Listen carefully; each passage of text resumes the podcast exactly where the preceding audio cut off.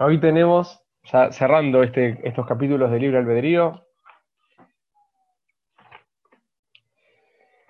eh, hasta ahora veníamos hablando sobre la dinámica que se va dando en la cual los seres humanos eh, se limita nuestro libre albedrío específicamente a un rango bastante finito. Todo aquello que ya fuimos ganando terreno, obviamente lo tenemos superado. Y todo aquello que dista de nosotros, eh, estamos lejos de ello. ¿sí? Yo, por ejemplo, no sé, podría decir que puedo ayudar a alguien que, me, que justo lo encuentro en la calle y es un favor. Obviamente lo voy a ayudar. A un chico que se está muriendo de África, la verdad no, voy a hacer nada. ¿Quiere que haga? Máximo puedo donar unos mangos a, no sé, a Greenpeace, Médicos Sin Fronteras, no sé, a alguien que se ocupe. Tal vez si se me presenta una oportunidad de ayudar a alguien que está lejos, ahí tengo conflicto. Pero si alguien se me presenta y me pide ayuda, obvio le voy a ayudar, eso es algo que lo tengo naturalizado. Alguien que está muy lejos no lo voy a hacer, no lo voy a hacer. Mi punto de conflicto está en una situación eh, media, una situación promedio. Ahí realmente voy a tener, eh, voy a tener conflicto. Ahora bien, dice acá el autor, Vamos un paso más todavía. Se ha dado a llamar el albedrío como libre albedrío. El albedrío es la capacidad de elegir, la elección. Ahora se le suma el adjetivo de libre. Hay libertad de elección. Y decir que hay libertad de elección. Ahora que si profundizamos en este concepto, este concepto de libre albedrío refiere a un rango muy acotado de nuestras elecciones. O sea, aquello que está justamente en ese rango que yo realmente tengo elección. Ahí puedo elegir sin ningún tipo de condicionamiento, como ya fuimos viendo. O sea, con un condicionamiento, ¿no? sin ningún tipo de determinación, determinante.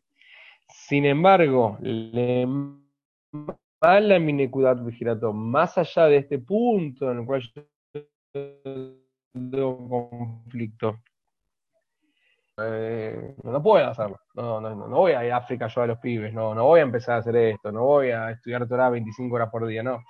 ¿Qué estás pidiendo? ¿Qué vas No puedo. Eso que está fuera de mi rango de acción, determinantemente no lo voy a hacer. Es como el flaco que le decís, come estrictamente sano, soja y agua todo el día. Y no, papi, no. Eso no lo voy a hacer. No lo voy a hacer. No existe. Y así también aquello que está por debajo de ese punto de conflicto, aquel terreno que yo ya gané, que ya conquisté.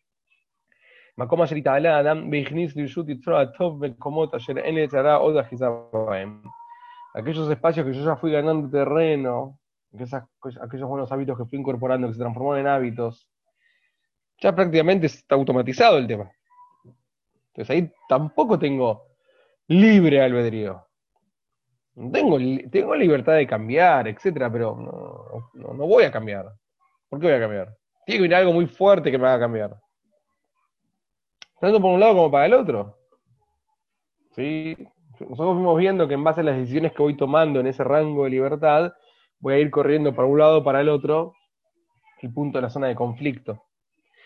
Pero mientras que no haya esas decisiones, o incluso pos esas decisiones, mi libertad se limita a ese rango de elección nada más.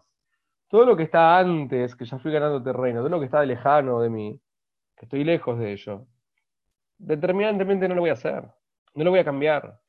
Entonces, ahí el, albedrío no es estrictamente libre. En definitivas cuentas, somos poseedores de libre elección exclusivamente los puntos de conflicto. Todo lo que está antes que ello, no tengo libre elección. Y todo lo que está después de ello, no tengo libre elección. Así como no voy a comer estrictamente sano, tampoco voy a matar a nadie.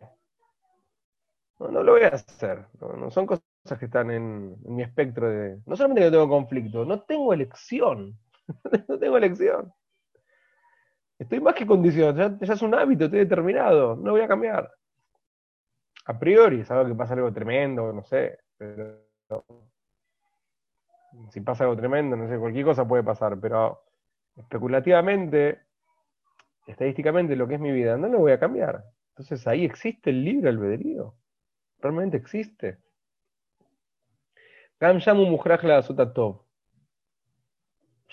Por ejemplo, a ver, yo cuido a mis hijos, los alimento, los educo. No tengo opción.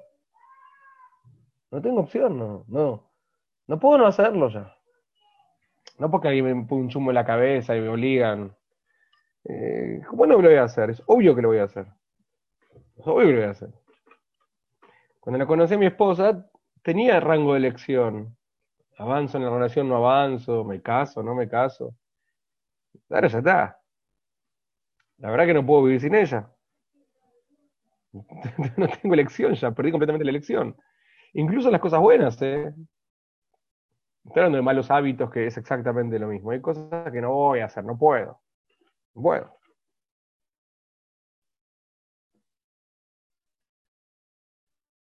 Me gustaría eh, cambiar. Pero está lejos de mi elección. No, no soy libre. En, se muevo libremente. Tenía opción de no mi conflicto era si tomaba más líquidos previo al ayuno o menos líquidos. No, no, no había conflicto. No había conflicto. Y este año con toda la cuestión del COVID, mi conflicto tal vez fue si iba a un minián. ¿Me escuchan? A un minián que se permitía gracias, hasta 20 personas con un espacio de 150 metros y todos los recaudos. Mi conflicto era si iba o no iba, porque podría haber ido. Y no, decidí ir. Y era casi obvio que iba a decidir ir. Yo no, tenía opción ayer, ¿cómo le voy a ayunar en un Kippur? No, ni se me pasa con la cabeza, no, no es. Es un punto de conflicto. Este viernes a la noche va a ser Shabbat y no tengo conflicto, no, obvio voy a cumplir Shabbat. Mi, conflicto tal vez va a ser si en la, en la en la mesa sabática, canto algunas canciones o no canto las canciones. No sé si puede ser. Pero obviamente voy a cumplir Shabbat. Y bueno, Andrés, se tefilá. Tal vez mi conflicto va a ser si la tefilá la hago más larga, la hago más rápido, pero tefilá voy a hacer. no sé. El kiddush lo voy a hacer, no, no, no, voy a hacer todo el Shabbat. No tengo conflicto de eso. ¿eh? Hace años atrás tenía conflicto en ello. Pero yo no tengo conflicto. No soy libre en ese punto. Libre es cuando yo soy el que decide. Ahora, cuando vos tenés un trabajo, una vez que ya asumiste la responsabilidad, estás trabajando y te entra plata todos los meses, o todos los días, depende del trabajo que sea, o cuando entre plata, a veces no entra nunca. tienes una responsabilidad. yo soy libre, es lo que quiero. Mentira, no soy libre. Estás ahí, no, no puedes no ir. Puedes dejar de ir, puedes renunciar, puedes largar todo. Pero eso eh, son eufemismos. En la práctica, libertad, o sea, estrictamente hablando, es hago lo que quiero. Es el clásico día del domingo, ¿viste? Me levanto cuando quiero, hago lo que quiero, duermo, no duermo, como, no como.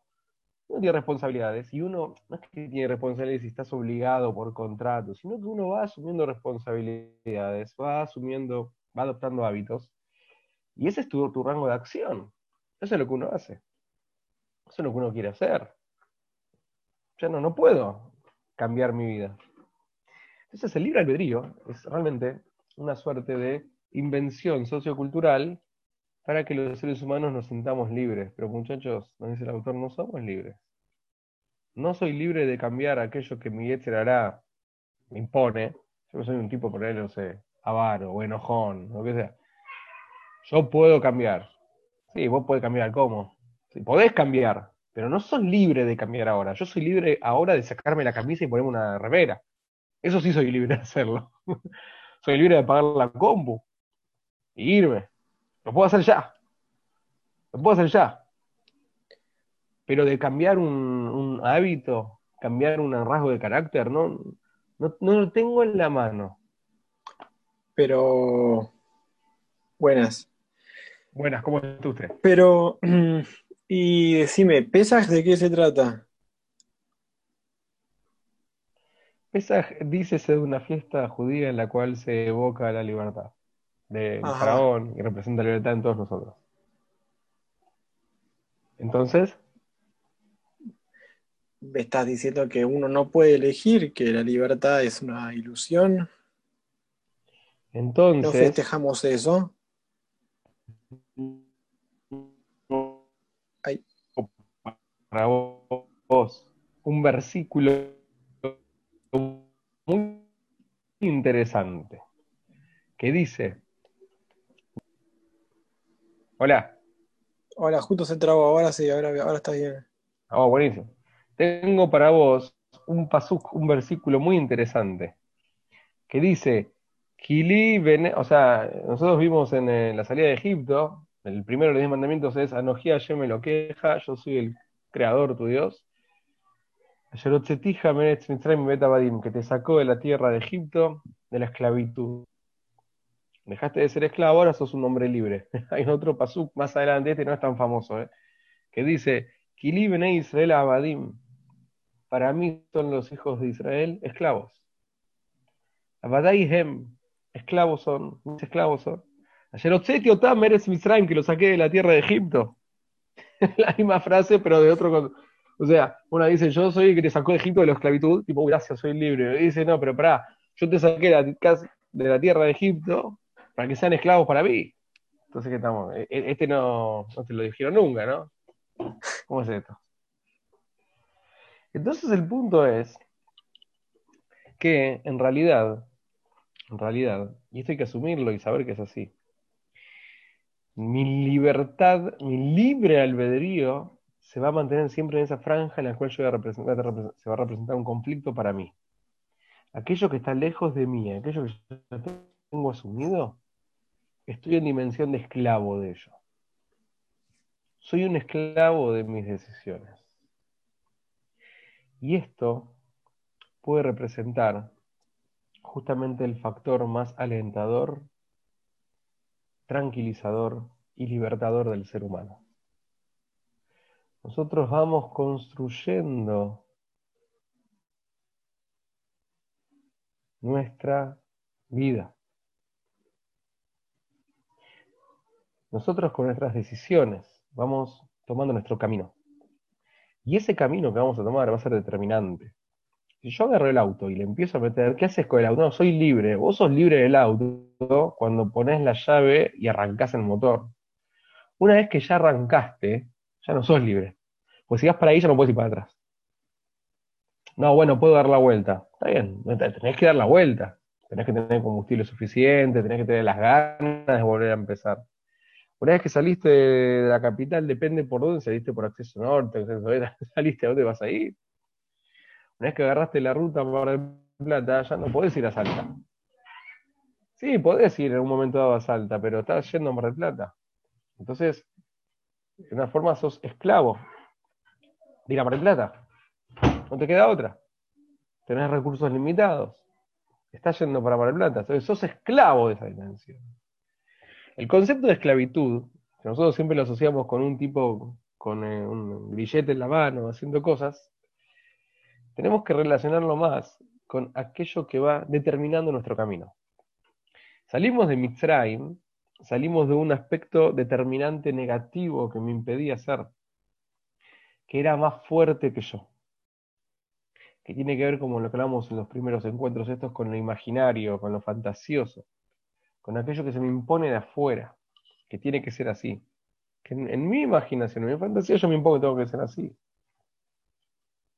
que realmente no puedo hacer nada por los chicos de África. Sí que puedo hacer. Me puedo tomar un avión e ir. Puedo, organizar desde acá un montón de cosas. Se hacer un montón de cosas. Realmente no. Es mi hará. Es mi fantasía que me dice que no. Entonces ahí estoy siendo esclavo algo que me esclaviza, que me determina. No que me condiciona, ya me determina de una forma negativa, me pone límites. Pero cuando yo soy esclavo de mi relación de pareja, es una esclavitud negativa. Me determina. Felizmente me determina. Yo me siento un afortunado de estar determinado de tener que cuidar y educar a mis hijos. No, no, tengo otra opción. Y lo más lindo que hay. Que abadai em Hashem nos considera sus esclavos, no esclavos que nos tiene ahí laburando, flaco, hace esto, sino que el ser humano que realmente elige, decide entender que no hay límites, que el crecimiento es lento, pero si es paulatino, consensuado y seguro, está dado ya, es realmente esclavo, determinado en un camino de crecimiento, en el cual cada día sos mejor persona que el día anterior, en el cual cada vez te vas dando cuenta que aquello que pensabas que era imposible se va cayendo. Entonces, claro, yo ayer hice el ayuno, como muchas personas hicimos el ayuno, y estaba totalmente determinado a hacer el ayuno. No tenía otra opción. Felizmente no tiene otra opción. En mi caso, hay personas que lo hacen, no sé, por imposición o lo que sea, no, ortodox. Sino que realmente, felizmente, no, es un conflicto para mí. Me permite liberarme, me permite crecer. Zeu y bodata Adam, dice el autor. Y esto es realmente el fundamento de nuestro trabajo, de desarrollo, de trabajo espiritual, personal, la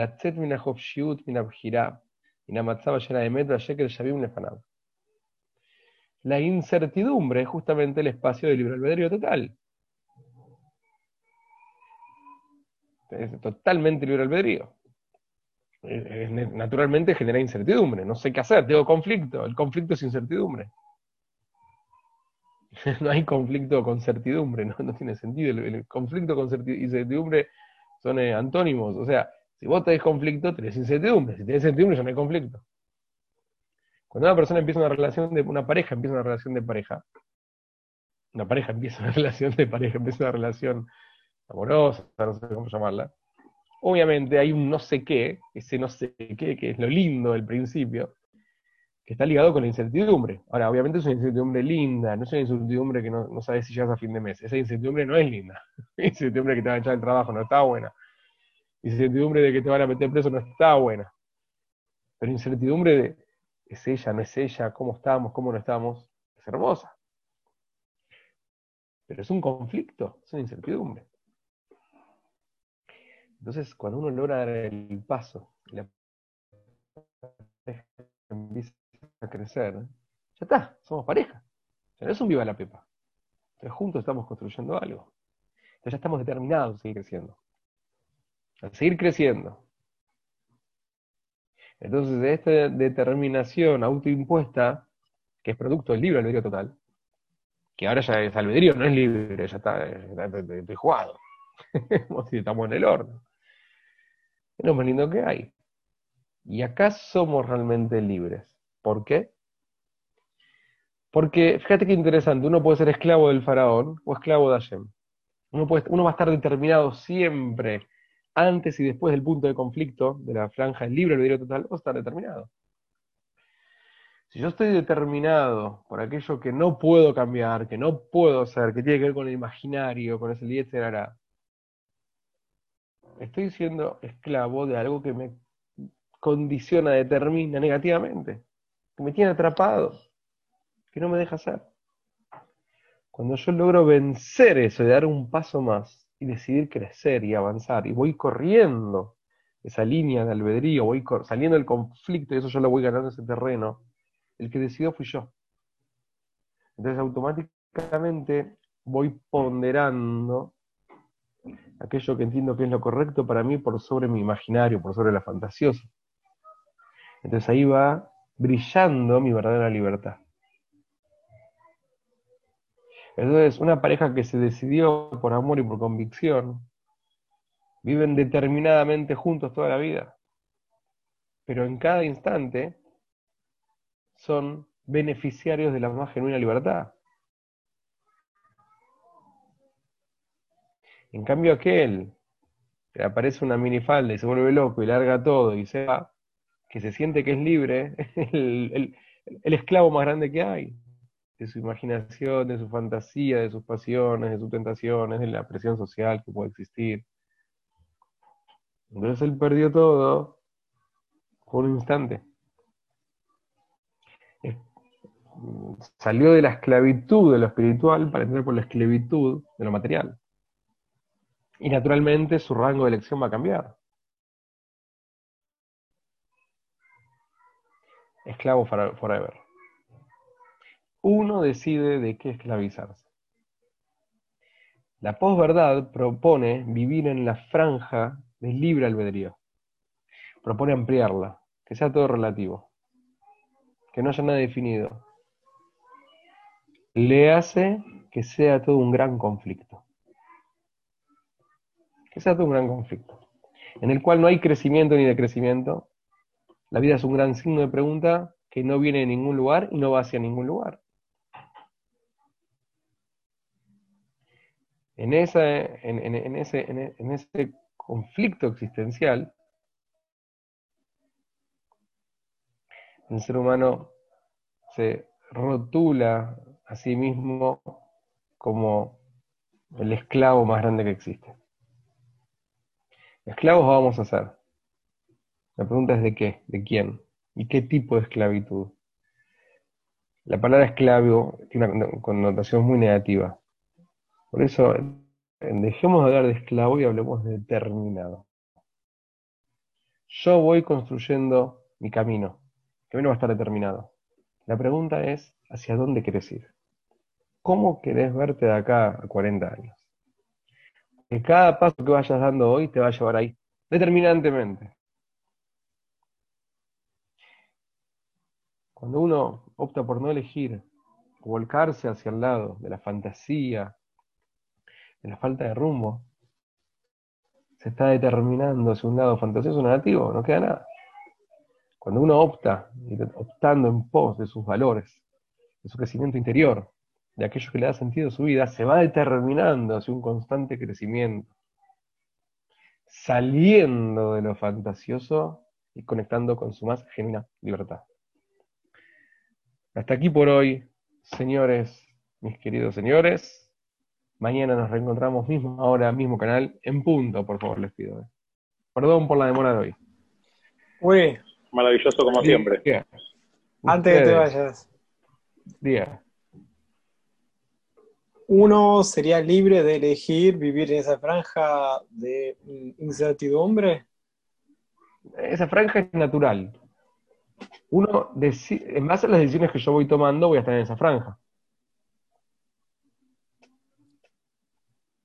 uno, siempre está en esa franja, me refiero, ¿o no? Vivimos, eso nos hace humanos. No existe no estar en la franja de conflicto. Siempre vamos a tener conflicto. La pregunta es qué conflicto. Ah, por ejemplo, como te dije, yo Shabbat voy a cumplir Shabbat. No se me va a pasar por la cabeza prender fuego en Shabbat. Eh, mi conflicto va a estar, eh, no sé, si jugar con mis hijos o hacer la siesta. No sé. ¿Está bien? Em, eh, así en todos los órdenes. Pero conflicto siempre va a existir en aquello que no hay conflicto, que estoy determinado, puede ser que sea determinado desde lo negativo o desde lo positivo. Siempre yo soy el responsable qué camino voy construyendo y cómo voy a ir determinando mis pasos. ¿Está bien? Así que construyanse un buen futuro, como termina la película Volver al Futuro. Construyanse un buen futuro, porque nada está escrito nosotros tenemos la pluma que va a determinar quiénes podemos ser.